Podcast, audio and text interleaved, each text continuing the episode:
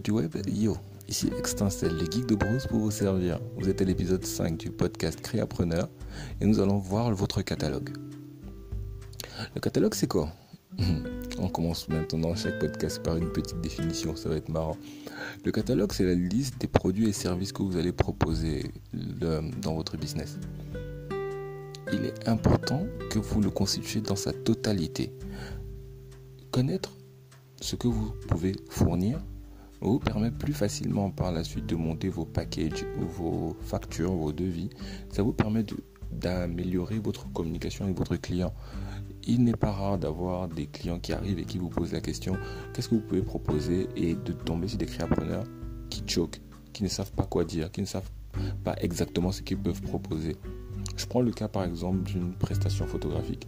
Le client arrive et, demande Bonjour, euh, vous avez dit que euh, j'ai vu vos forfaits, j'ai vu que vous avez le solo à 10 000. Est-ce que dans mon shooting solo, les photos sont imprimées?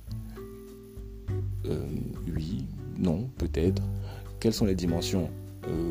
10 x 15 cm vous ne devez pas hésiter dans ce type de questionnement, dans ce type d'interrogation.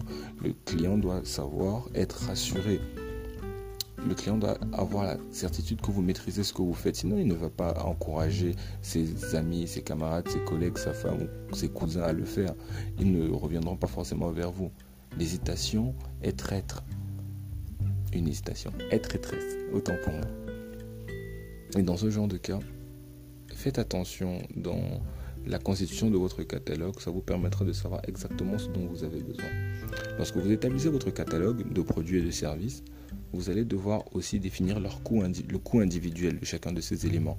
Si dans vos services, par exemple, vous proposez des tasses customisées ou des tasses magiques, si vous préférez, et que vous facturez la création, mais vous devez vous-même acheter les tasses, vous devez savoir combien vous coûte la tasse, combien ça vous coûte à vous de concevoir la tasse, et ça vous permettra de savoir quand, euh, si vous pouvez le faire. Par exemple, si plus tard un client arrive et vous demande une tasse customisée et que vous n'avez pas de tasse, vous savez combien ça va vous coûter. Vous ne pouvez pas juste dire oui, ok, ça va coûter 5000 alors que la tasse coûte elle toute seule 6000.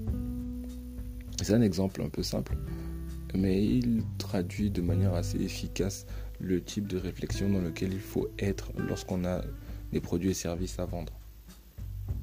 Lorsque vous aurez ainsi tous vos produits et tous vos services listés et pricés, c'est-à-dire lorsque vous aurez défini tous les coûts individuels de chacun de ces points, vous pourrez ensuite constituer votre offre complète.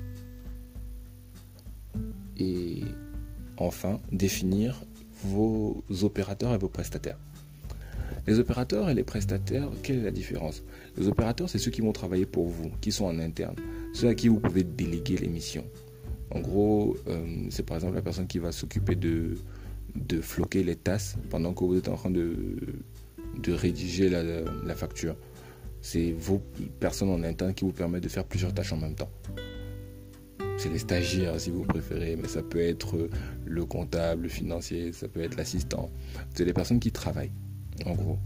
Et plus vous avez d'opérateurs, plus vous pouvez faire de tâches en même temps. Donc, Toujours prendre ça en considération lorsque vous faites votre tarification, lorsque vous faites votre planification également.